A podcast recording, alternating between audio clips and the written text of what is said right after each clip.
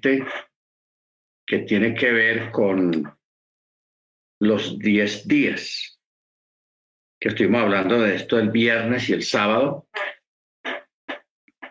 eh, porque nosotros hermanos, ustedes saben, todos sabemos, que estamos viviendo un tiempo complicado y se va a complicar más por el asunto de la guerra allá en, en, Ucrania, pero más que todo por el efecto dominó. O sea, eso pudo haber quedado en una guerra, en una invasión. Un país invade a otro país y ya. Pero, hermanos, esto se complicó.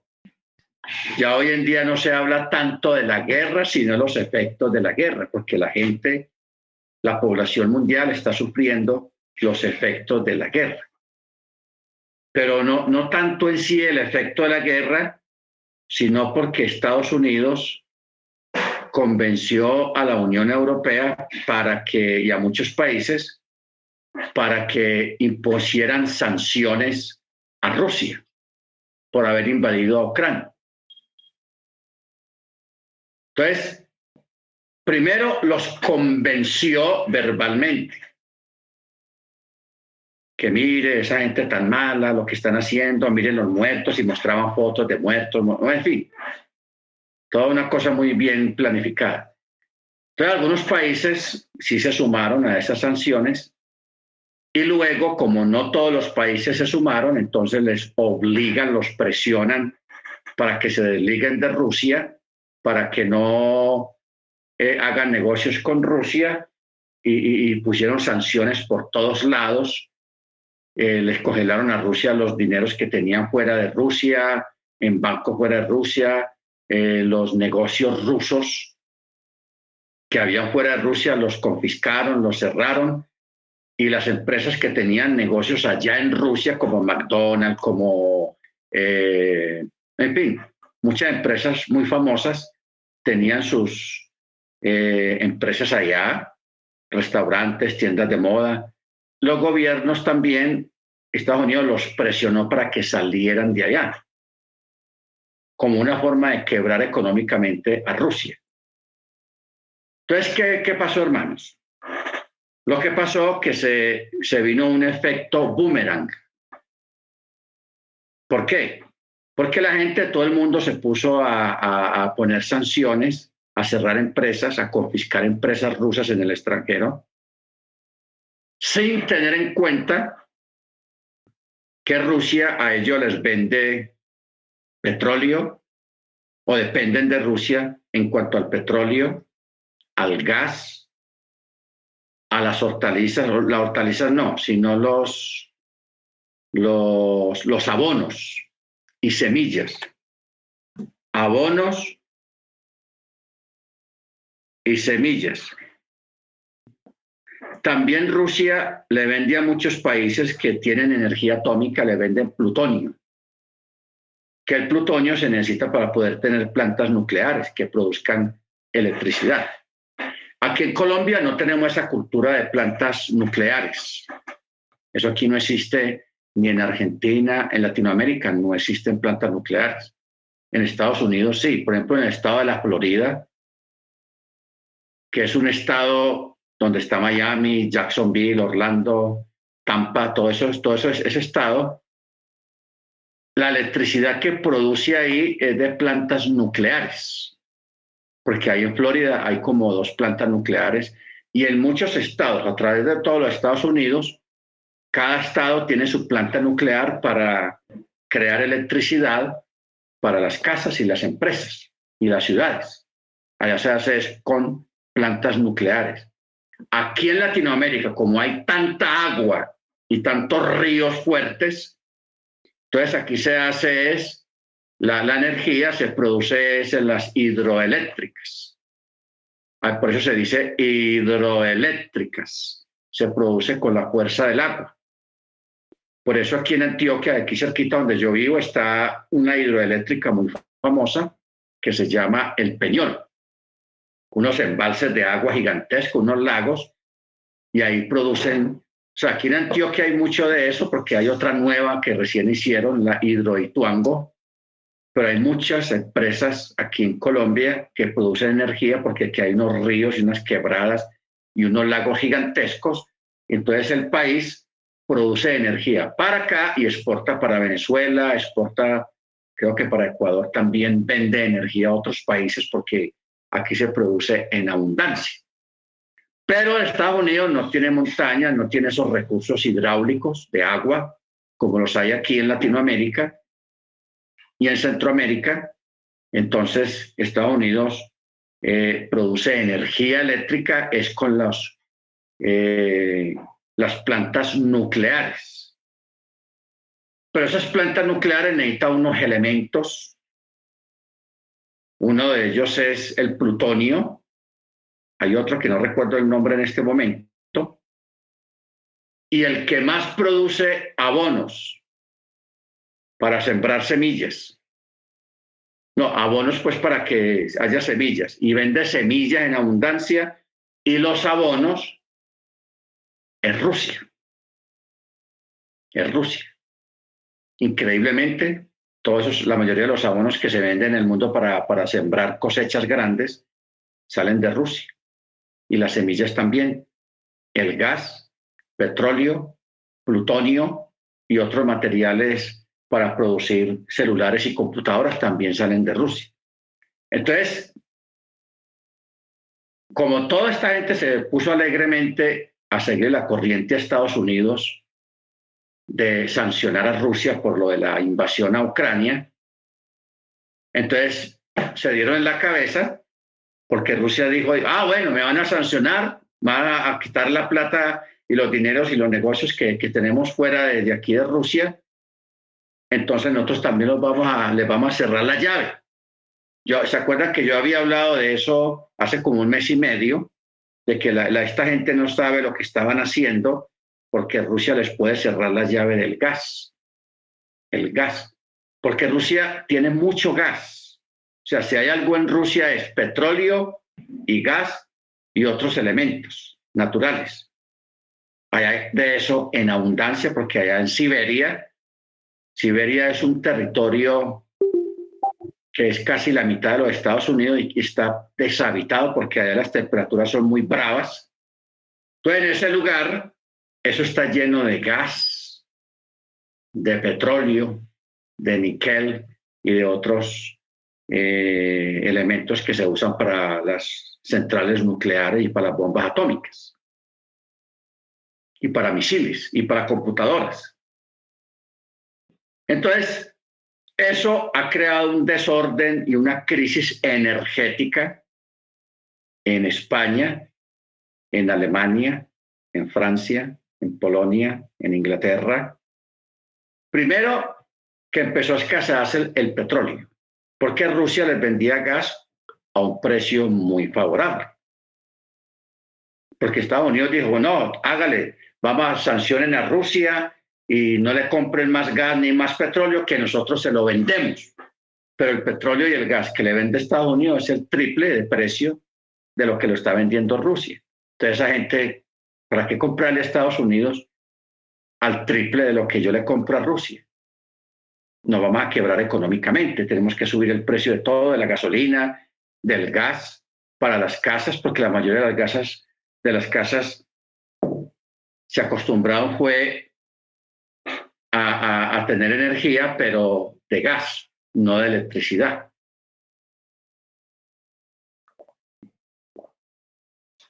Y como ya desde el año pasado, hermano, ya había una crisis económica, una, una inflación por el efecto de la, del COVID.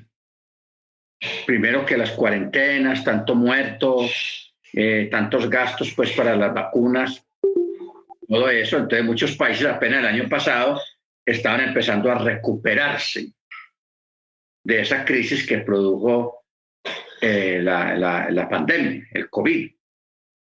Se gastó mucho dinero, se cerraron muchas empresas, mucha gente perdió su trabajo, murió mucha gente, etcétera, etcétera. Entonces, eso venía ya una inflación, un encarecimiento y una escasez de productos y, y los países apenas estaban como arrancando pues en recuperación. Viene este asunto y, todos los países reaccionan al revés de todo. Entonces los periodistas los llaman, se dispararon ellos mismos en el pie. Porque ahora Estados Unidos venía, viene de una recesión económica y una inflación. España igual también.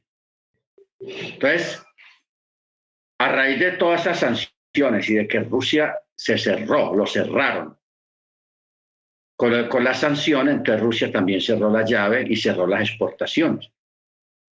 Entonces, aquí en Colombia va de aquí a agosto, va a empezar la escasez de insumos para sembrar.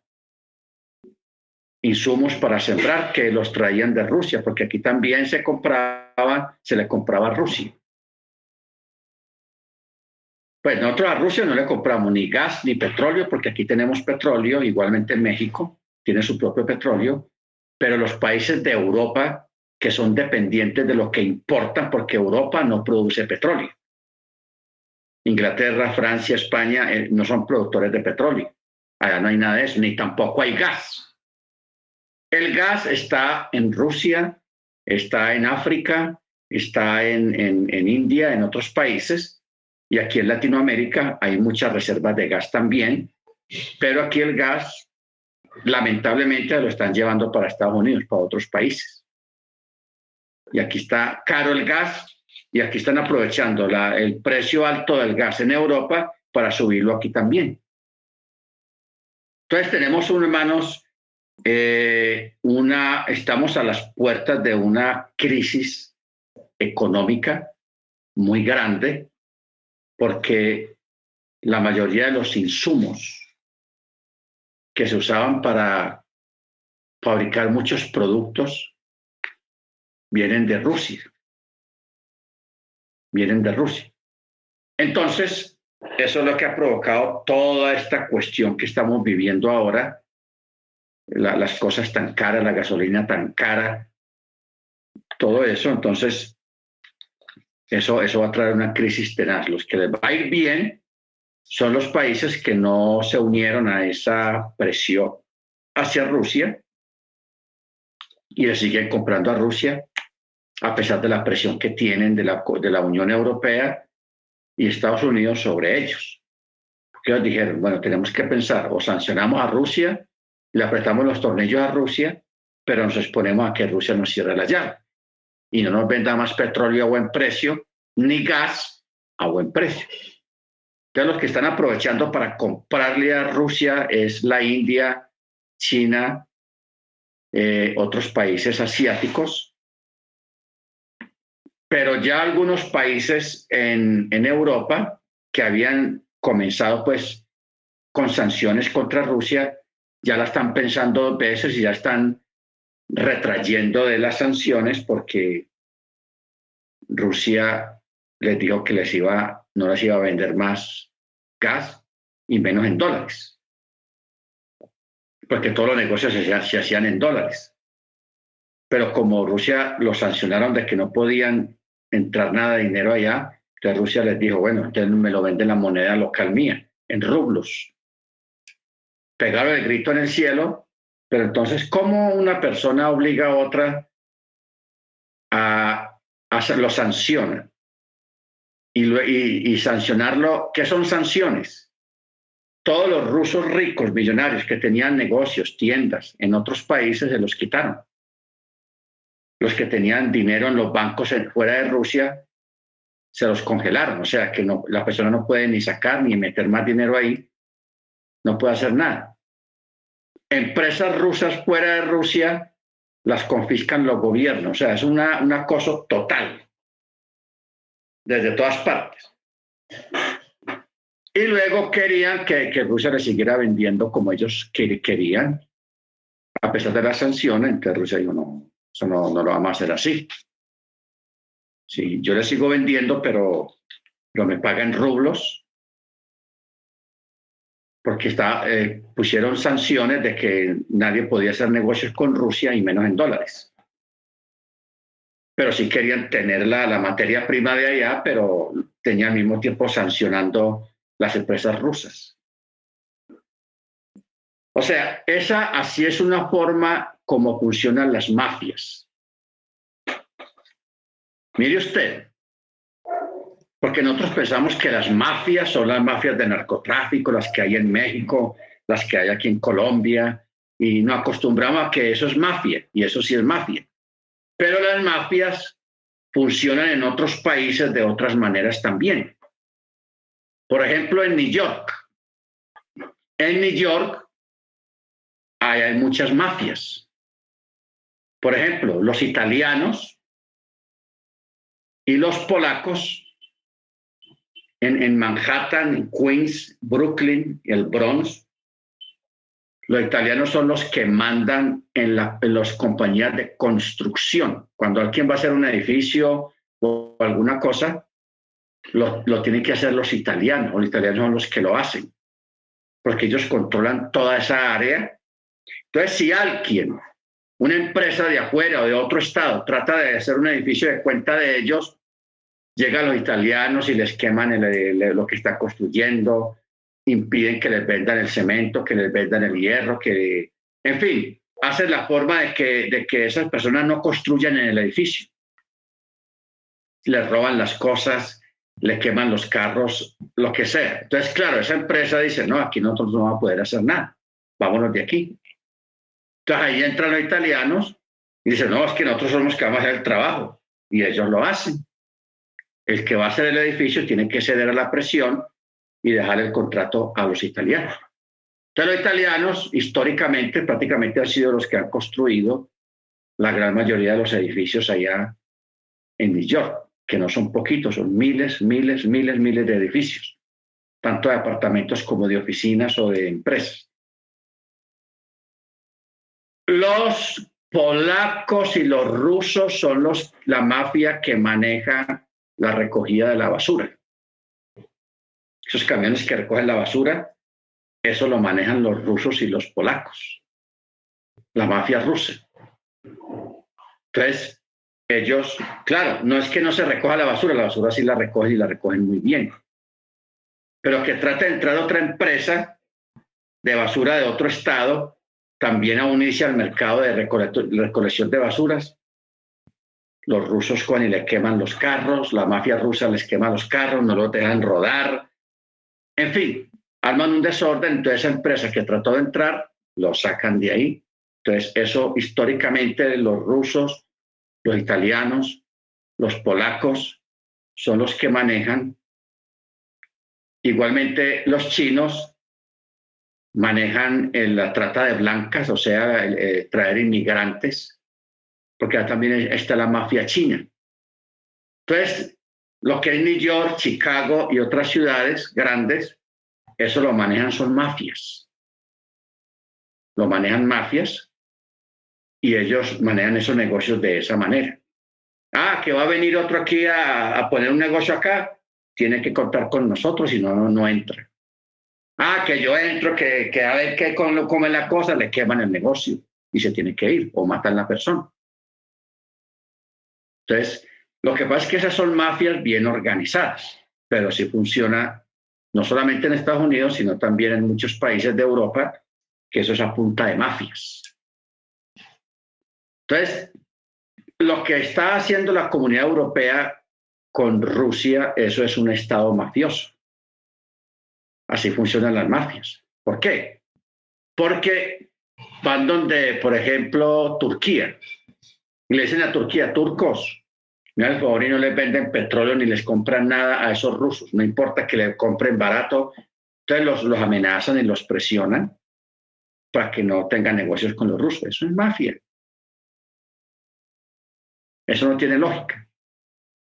¿Se da cuenta? Nosotros aquí en Colombia y en México, porque estamos lejos, pero si estuviéramos en Europa, ya nos había caído la Unión Europea a presionarnos que no, no le compremos más a los rusos lo que ellos nos han vendido a buen precio y todo eso durante muchos años, todo por las sanciones, todo por, por eso.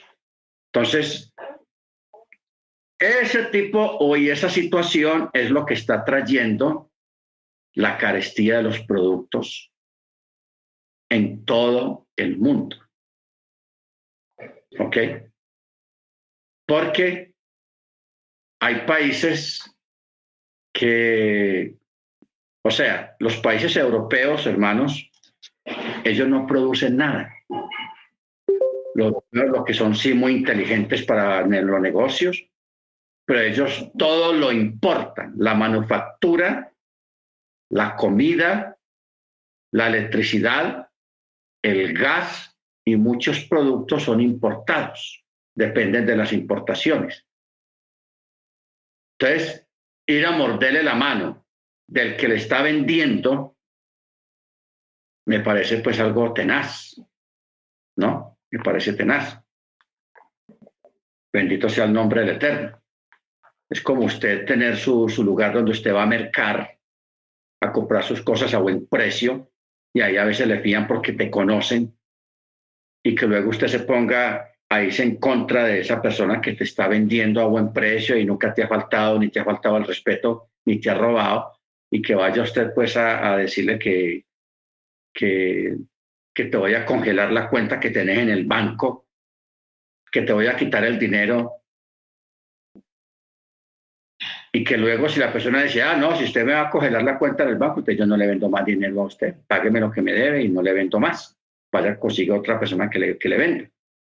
Y la otra persona que le va a vender, vende más caro, el triple del precio. Entonces, el negocio en ese aspecto como que no es muy favorable, no es muy bueno.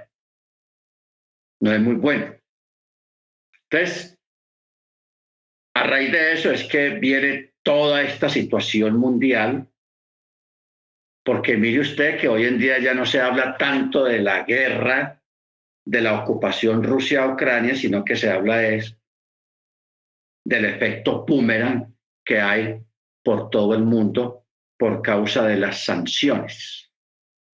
Que la gente se puso a hacer fiesta sin pensar a quién le estaban haciendo la fiesta o, o tratando de dañar al que le estaba vendiendo los productos. Bendito sea el nombre de Eterno. Entonces, eso es, hermanos, complicada la cosa. Por eso hay que orar al Eterno y por eso pues estamos hablando desde siempre de mantener una reserva de comida, de productos, eh, antes de que suban más de precio, porque van a subir un poco más de precio las cosas. Pero ustedes saben que todo está caro, porque en este momento en los puertos de China y de Asia hay miles y miles de barcos que los tienen represados allá, ni salen ni entran. Y esto no es nuevo, esto viene desde el año pasado. Desde el año pasado, antes de esta guerra, habíamos hablado de eso, de que estaban reteniendo a esos barcos para provocar una crisis económica mundial. Porque esos barcos, ¿qué son? Son barcos sacando trigo, sacando comida, vendiendo productos, manufactura, eh, repuestos para motos, repuestos para carros, repuestos para buses, repuestos para todo, que eso se mueve en el comercio mundial, que son producidos en Asia, y otros barcos de algunos países retienen esos barcos para que no, no rueden, no funcionen, no vayan ni entren, para, que, para provocar una escasez de productos en el mundo. O sea, todo esto, hermanos, era algo que ya venía siendo planeado y lo estaban ya haciendo, porque ese, ese descontrol y represamiento de barcos cargueros de mercancía y de cosas, eso viene del año pasado. Eso viene del año pasado. Y, y eso ahora está peor.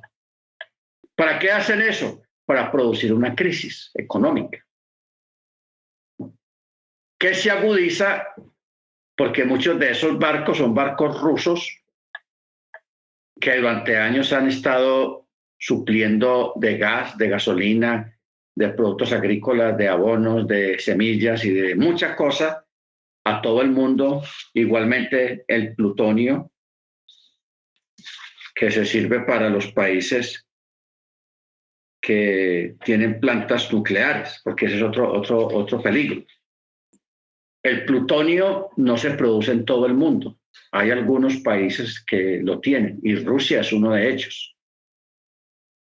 Porque en Rusia hay muchas plantas nucleares que generan electricidad. ¿Ok? Entonces, no sé si usted sabía eso, el asunto de las plantas nucleares. O sea, en todo el mundo no se produce electricidad como se produce aquí en Colombia o se produce en, Sudamérica o en Centroamérica. Todo se hace a través de hidroeléctricas, con agua, con ríos, porque la corriente de río produce que unos dinamos funcionen y que eso produce electricidad. Mientras más agua haya, más electricidad hay, se produce. aquí en Colombia en asuntos de electricidad estamos sobrados. Igualmente en Brasil, en Perú, en Centroamérica y también hay, hay hidroeléctricas. Pero en Estados Unidos, en Europa, todo es con plantas nucleares, que son muy peligrosas, muy peligrosas porque cuando se estalla una cosa de esa, eso produce una matazón tenaz en, en, a cientos de kilómetros a la redonda de la planta nuclear y produce muchos muertos y muchas enfermedades. ¿Ok? Desde que la planta funcione con responsabilidad y con buen mantenimiento, no hay problema. Pero si hay responsabilidad y si hay mal mantenimiento, eso es un peligro para la gente que vive cerca de esas plantas. Eso produce muerte y enfermedades terribles de las cuales no se puede recuperar nadie. Amén. Solamente un milagro del Eterno. Entonces, nosotros, hermanos, que estamos en medio de toda esta vorágine de eventos y de acontecimientos, debemos de, sabiamente de pedirle al Eterno guía, sabiduría, para entender el tiempo que estamos viviendo. Para entender el tiempo que estamos viviendo. Entonces, si nosotros vamos, por ejemplo, a Mateo, Mateo 24. Dice, verso 1, saliendo Yeshua se iba al templo.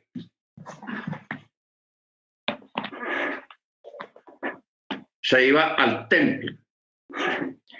Cuando sus discípulos se acercaron para mostrarle la edificación del templo, porque recién en esa época Herodes había ampliado el templo, más que todas las partes de afuera del templo, le hizo más edificio, lo puso más bonito, eso lo puso espectacular. Entonces eso quedó grande, más grande.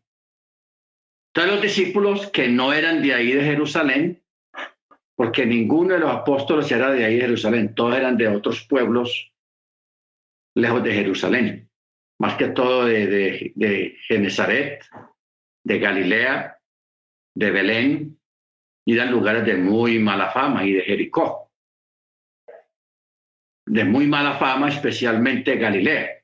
Por eso es que la profecía dice Galilea de los gentiles, porque la mayoría de los judíos que habían allí se habían gentilizado, habían dejado las costumbres israelitas y había mezclado todo, entonces los israelitas de Jerusalén los llamaban Goy, gentiles.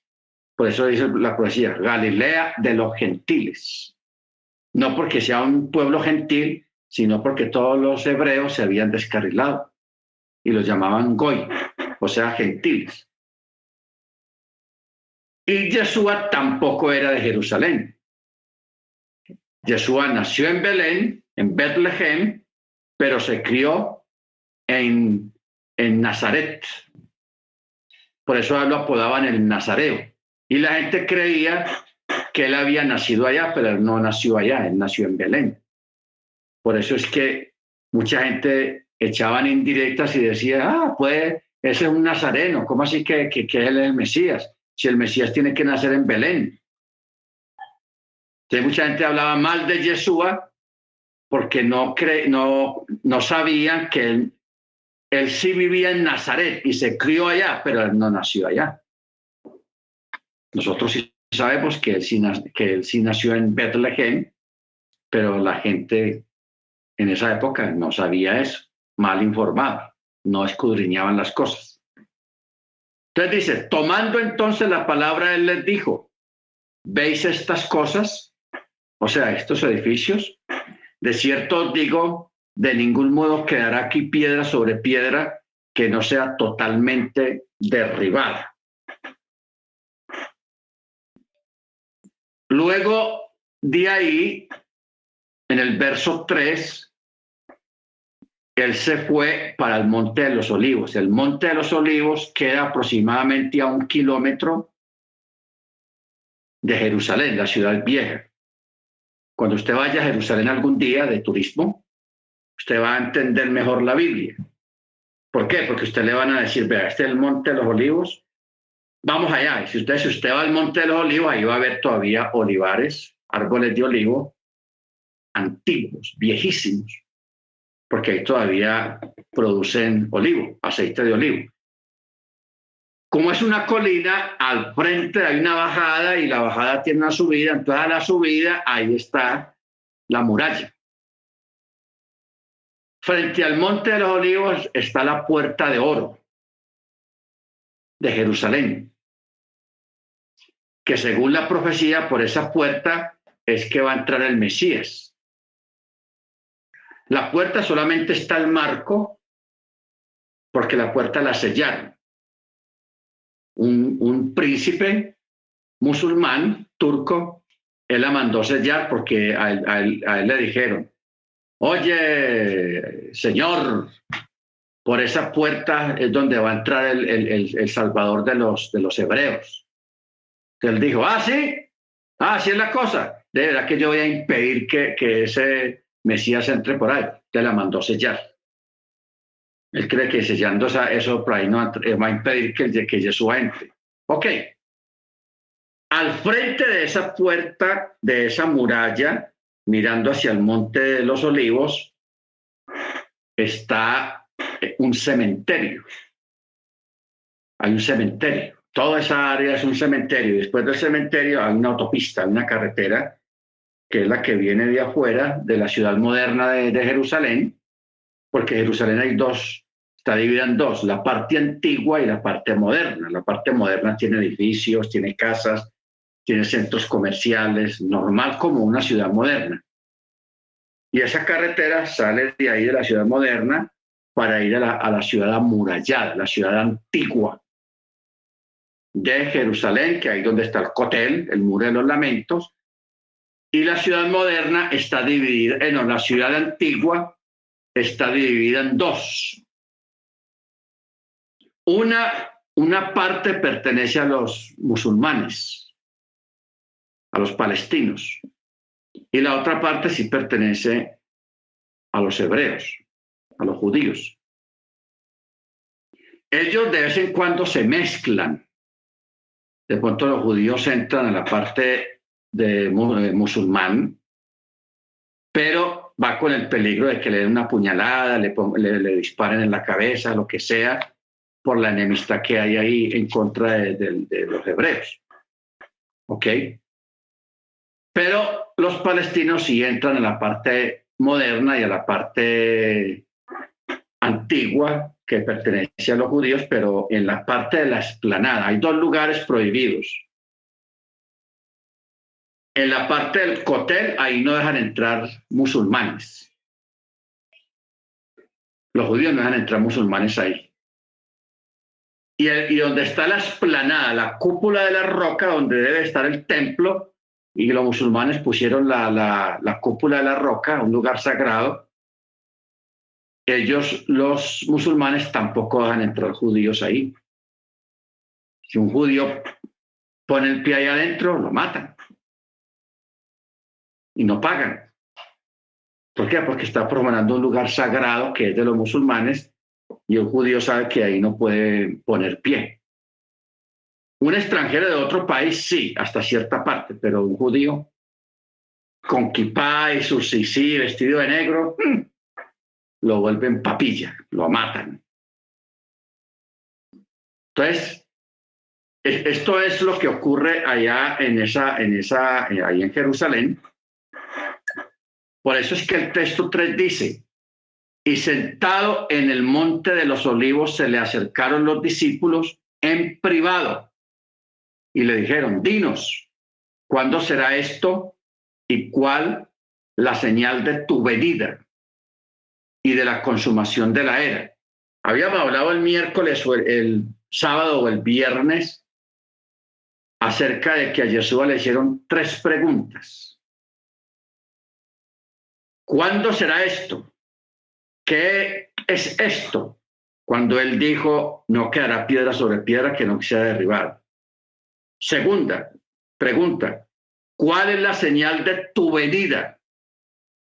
Cuando él va a volver. Y la tercera, ¿y cómo va a ser el fin de la era? O sea, el fin del siglo, el fin de los tiempos. Son tres preguntas. Esas tres preguntas él las responde en todo este capítulo 24. Entonces, Mateo, este capítulo hay que estudiarlo teniendo presente en las tres preguntas. Y uno saber dónde está la primera pregunta, en qué parte está la segunda pregunta y en qué parte está la tercera pregunta, porque Jesús las respondió todas tres a través de, esa, de ese mensaje. O sea, uno hoy en día se rompe la cabeza tratando de crear un orden en esta enseñanza de Jesús. Mateo 24. Uno trata de, de, de buscarle un orden a las cosas, de ubicar cada texto en su lugar, porque los judíos, hermanos, en el Medio Oriente, ellos no son teólogos, porque la, teología es ordenar todo lo que son las cosas de Dios de forma ordenada por temas pero también en una forma secuenciada de eventos. Primero esto, segundo esto, así como una secuencia de eventos, un orden de eventos. La Biblia no está escrita de esa manera, para nada, porque eso era una forma de escribir y de relatar en los antiguos tiempos. Entonces, por eso es que nos toca escudriñar, mirar aquí, un texto me tira allá, el otro texto me tira por allá, por eso es cuando uno está, uno está dando una enseñanza, uno se va para los salmos, se va para la Torá, se va para los profetas, se va para Santiago, se va para Corintios, se va para Apocalipsis, y, se va anda, anda uno mirando texto aquí, texto allá, para armar un tema o para armar una enseñanza, porque hay que hacerlo de esa manera. Eso de igual manera hay que hacerlo con Mateo 24 distinguir dónde está la respuesta a la primera pregunta, dónde está la respuesta a la segunda pregunta y dónde está la respuesta a la tercera pregunta.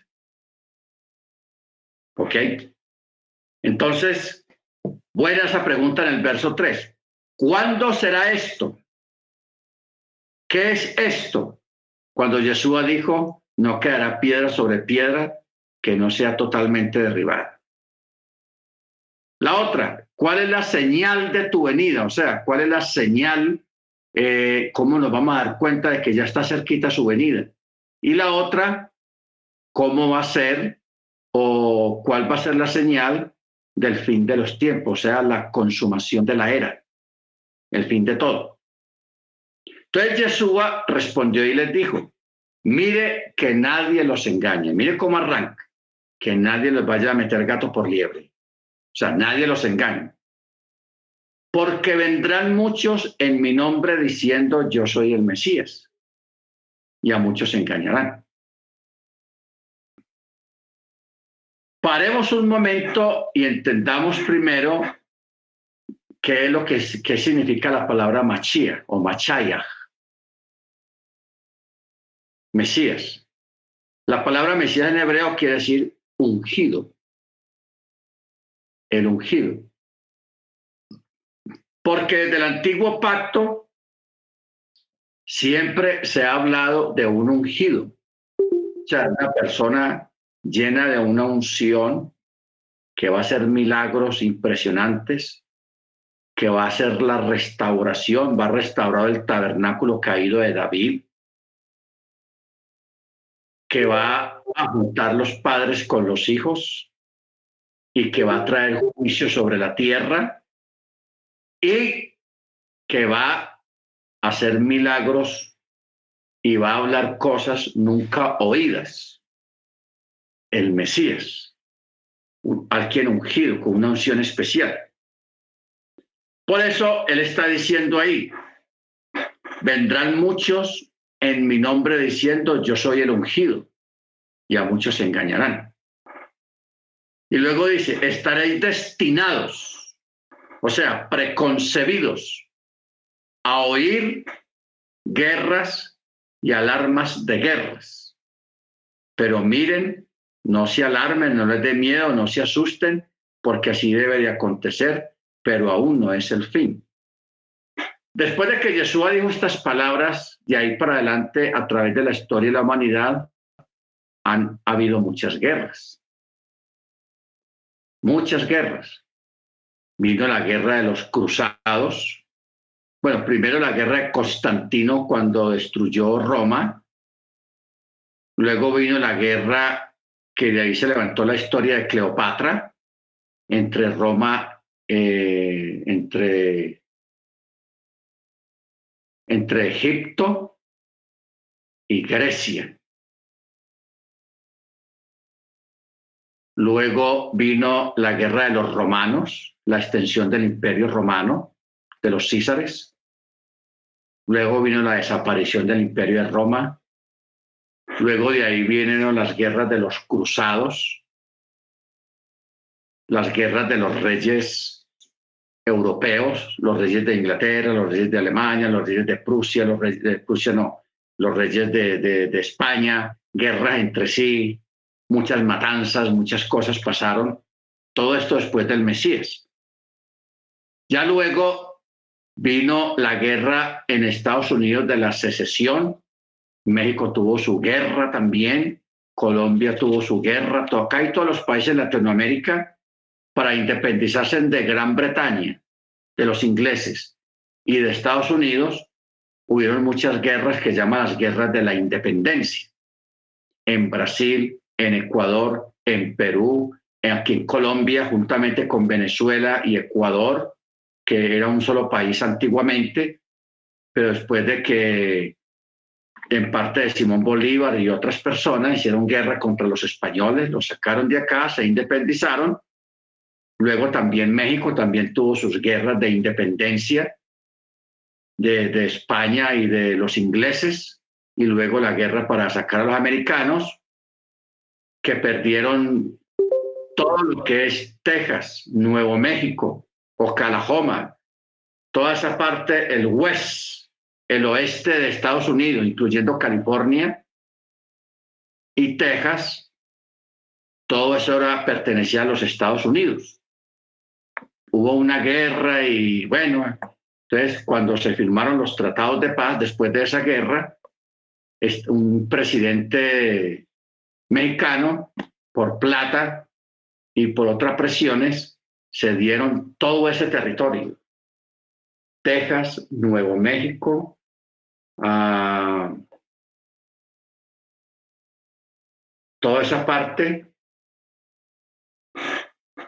la tuvieron que ceder y lo perdieron.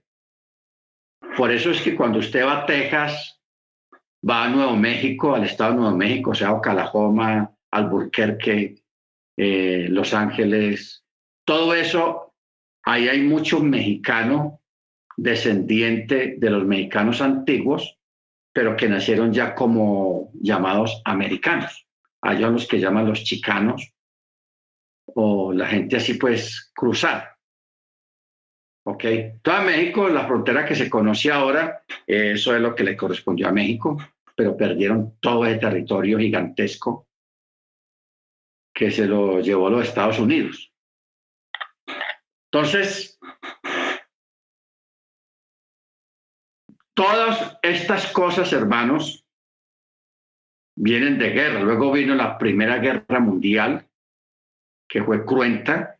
Luego vino la Segunda Guerra Mundial, ahí de una la guerra de Vietnam, ahí pegadito a los poquitos años, la guerra de los Balcanes, a los poquitos años la guerra de tormenta del desierto contra Irak.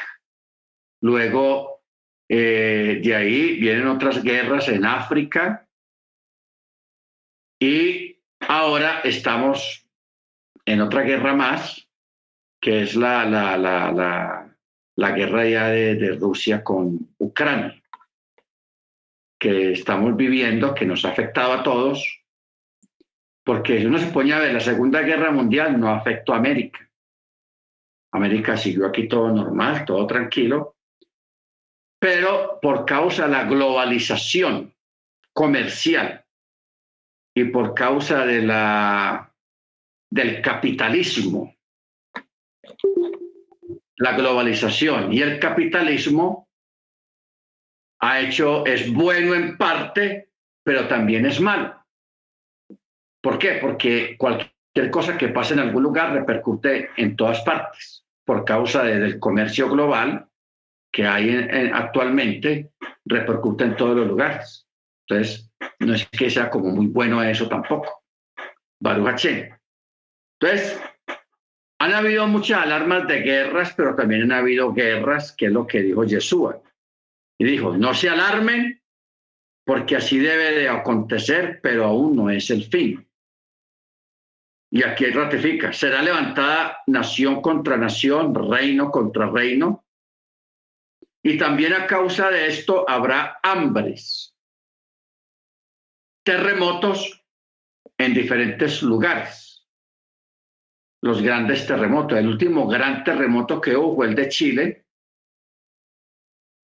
que movió el eje de la Tierra, fue tan fuerte, 9.5, que movió el eje de la Tierra y hubo que todos los aviones tuvieron que hacerle algunos arreglos a su para guiarse porque los aviones estaban desviando por causa del, del movimiento del eje de la Tierra.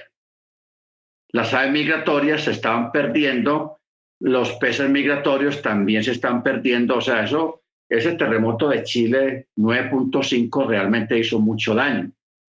En Chile no hizo mucho daño en la estructura porque los chilenos aprendieron a construir eh, antiterremotos, pero el daño fue ambiental, ambiental en toda la Tierra, por cuanto al moverse el eje de la Tierra, la, la parte magnética de la Tierra, de la que seguían los aviones a través de la brújula, los aviones empezaron a desviarse y las aves se perdían.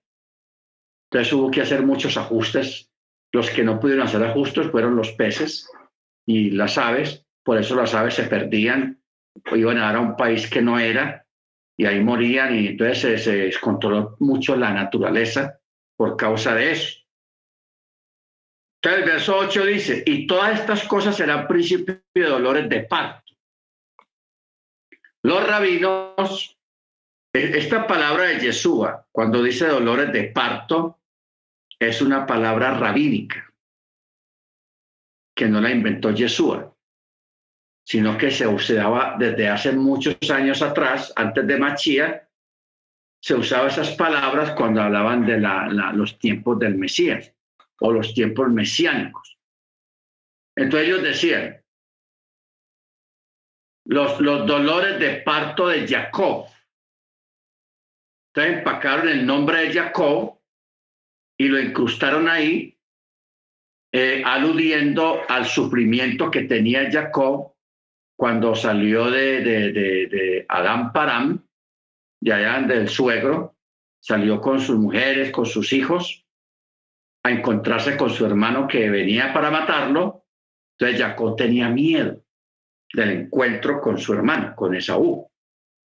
Entonces los judíos eh, matizaron y tomaron como, como forma de ese sufrimiento que tenía Jacob para eh, acomodarlo a los tiempos mesiánicos, porque los judíos saben que cuando viniera el Mesías iba a venir en tiempos malos, en tiempos duros, en tiempos muy desagradables.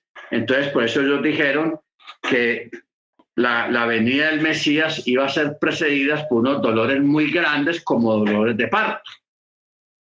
Entonces Yeshua, usando ese modismo rabínico, él dijo, y todas estas cosas serán el principio de los dolores de parto. ¿Ok? Los dolores de parto. Para traer una nueva vida. Cuando una mujer está para dar a luz, antes de dar a luz vienen los anuncios, los avisos de los dolores de parto.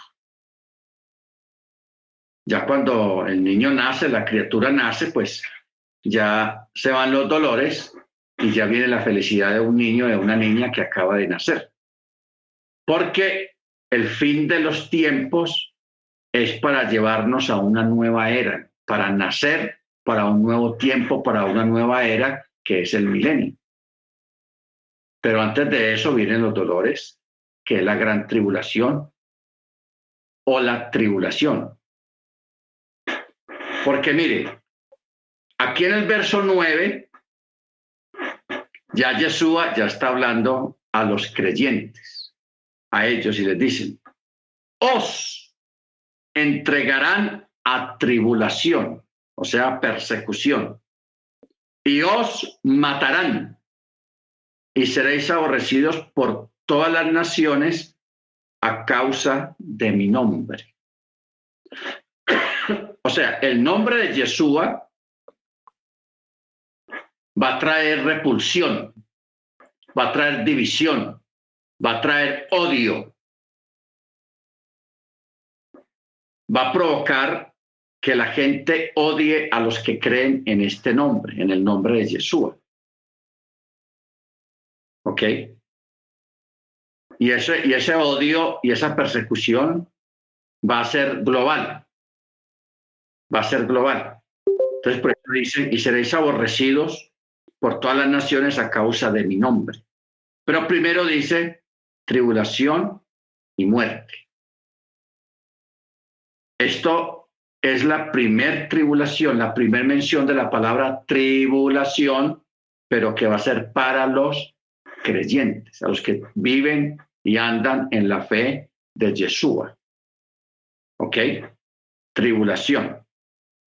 Entonces, a causa de esa tribulación, muchos hermanos van a tropezar y se van a entregar unos a otros y unos a otros se aborrecerán. Sea, muchos creyentes se van a ir hacia atrás, no que se caigan de espaldas, sino que van a, renunciar a la fe en Yeshua, porque les da miedo morir o porque no quieren ser perseguidos. Entonces más bien dicen, ah, entonces yo más bien renuncio. Entonces, e, esa, esa vuelta hacia atrás, ese descarrilamiento de la fe va a traer discusiones, va a traer controversias y va a traer de que unos a otros se entregarán o sea, no, los van a, nos van a denunciar. ¿Quiénes? Los mismos creyentes que se retiraron. Porque ellos saben dónde vivimos, dónde estamos, dónde nos reunimos. Y como va a haber una persecución en contra de los creyentes, entonces ellos van a decir, ah, no, vea, ellos se reúnen en tal parte. Vayan que hagan en cuenta. Por eso dice el texto. Se entregarán unos a otros. ¿Ok? Los primeros que nos van a entregar son los nuestros hermanos. En este momento, todos aparentemente estamos bien. Shalom, shalom hermano, ¿cómo está? Y todo aparentemente está bien. Pero cuando venga la persecución, ahí donde los que no son buenos creyentes, no son fieles, no están bien cimentados en la Torá, van a pelar el cobre y se van a apartar. Y como pasó en la, en la Segunda Guerra Mundial y mucho antes también ha habido eventos así, de que la gente por comida entrega a la gente, porque los nazis, ellos daban recompensa a los que entregaban judíos. Eh, allí un judío, ah, sí, ya vamos, y si era verdad, Ellos iban y les daban dinero, les daban un mercadito porque estaban en guerra y había escasez y había mucha cosa. Entonces la gente necesitaba comer. Entonces muchos entregaban a, los judíos por comida y otros por, por odio. Ah, siquiera yo quiero salir de esos vecinos judíos. Vaya, alemanes, allá están. Les daban recompensas. Pero en este caso está hablando de que los primeros que nos van a entregar van a ser los hermanos que no resistieron. Que no, no, no, yo qué voy a hacer matar por ese, por Jesús. No, no, no, yo quiero vivir. Yo quiero seguir disfrutando este mundo. Yo más bien renuncio. Y como van a haber recompensas y van a haber comida y va a haber escasez de comida, entonces van a premiar a la gente con la recompensa de que el que entregue creyentes lo recompensa. Esto en Cuba y en países comunistas se ve mucho. Se ve mucho. Porque en Cuba allá los llaman los chivatos. Entonces, tiene la gente controlada con la comida, con la famosa libreta de racionamiento. Entonces, no hay comida, a la gente le dan tantas libras de arroz para un mes por familia. Entonces, tienen que repartir todo eso por granitos y por para poder sobrevivir. Entonces, el que quiera comer un poquito de más, le dicen, bueno, si tú chivateas a algún vecino que está hablando mal del gobierno o que está escondiendo algo que es ilegal, tú nos dices y nosotros te damos una librita, dos kilitos de carne, lo que sea, para que coman. Entonces, mucha gente por sobrevivir o comer un poquito de más, denuncian a sus vecinos, a la familia, etcétera, etcétera. Entonces, eso es una constante que siempre va a pasar. Entonces, cuando venga esto de la persecución para buscar a los creyentes, va a ser así, hermanos. Va a ser así. Van a apelar a las necesidades de las personas para que uno entreguen a los otros. Pero primero va a ser los creyentes los que nos van a entregar. Verso 11 dice, y serán levantados muchos falsos profetas y engañarán a muchos. Bueno, aquí ya no está hablando de los falsos mesías, sino de los falsos profetas. ¿Quiénes son los falsos profetas en este caso? Los predicadores. Los predicadores que van a engañar a la gente. Que van a engañar a la gente. Luego en el verso 12 dice, y por haberse multiplicado la maldad. Este texto, hermano, ustedes saben que está mal escrito. El texto original dice, y por la gente haberse apartado de la Torá, o sea, los que no guardan Torá, eso va a producir que el amor de la mayoría se va a enfriar. Por causa de la falta de Torá. El amor de muchos se enfriará. Entonces, por eso dice, más el que persevere hasta el fin, este será salvo. O sea, aquí se trata de perseverar. Hoy en día andar en el camino del eterno es fácil. Nadie te está haciendo la vida difícil, nadie te está persiguiendo. O sea, ser creyente en Yeshua, en Torah, hoy en día eso es pan comido. Fácil. Nadie te persigue, nadie te... Nada, cero. Pero cuando empiezan a perseguirte por tu fe, empiezan a cuestionarte violentamente por tu Shabbat, por las fiestas, que por qué no comes chancho, que por qué tal cosa, entonces que la cosa empieza a poner maluquita, empiezan a perseguirte y amenazarte, ahí es donde entra esta palabra perseverar hasta el fin. ¿Ok?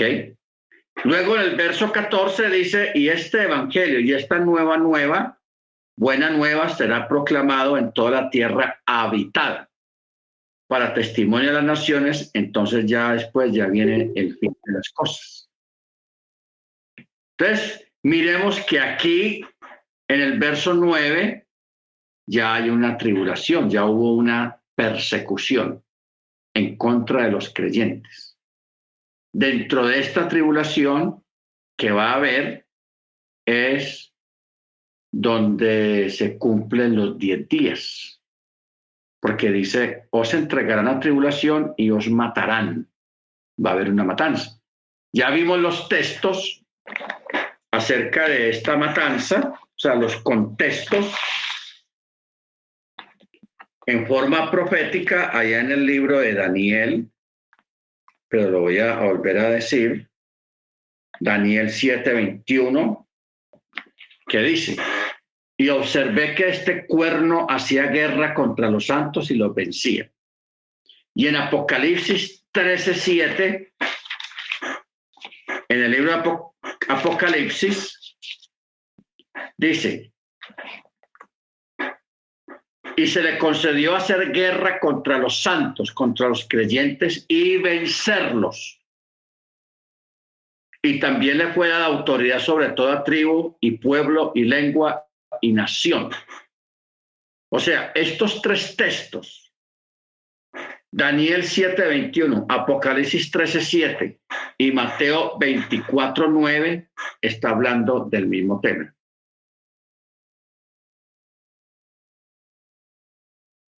os entregarán a tribulación y os matarán. Simplemente que en, en Daniel 7 lo está diciendo en otras palabras, bajo otras circunstancias, en forma simbólica de los personajes que van a realizar esto. Igualmente en Apocalipsis también lo menciona en forma simbólica de un personaje que se va a levantar dice que tendrá autoridad y va a ser adorado por las gentes.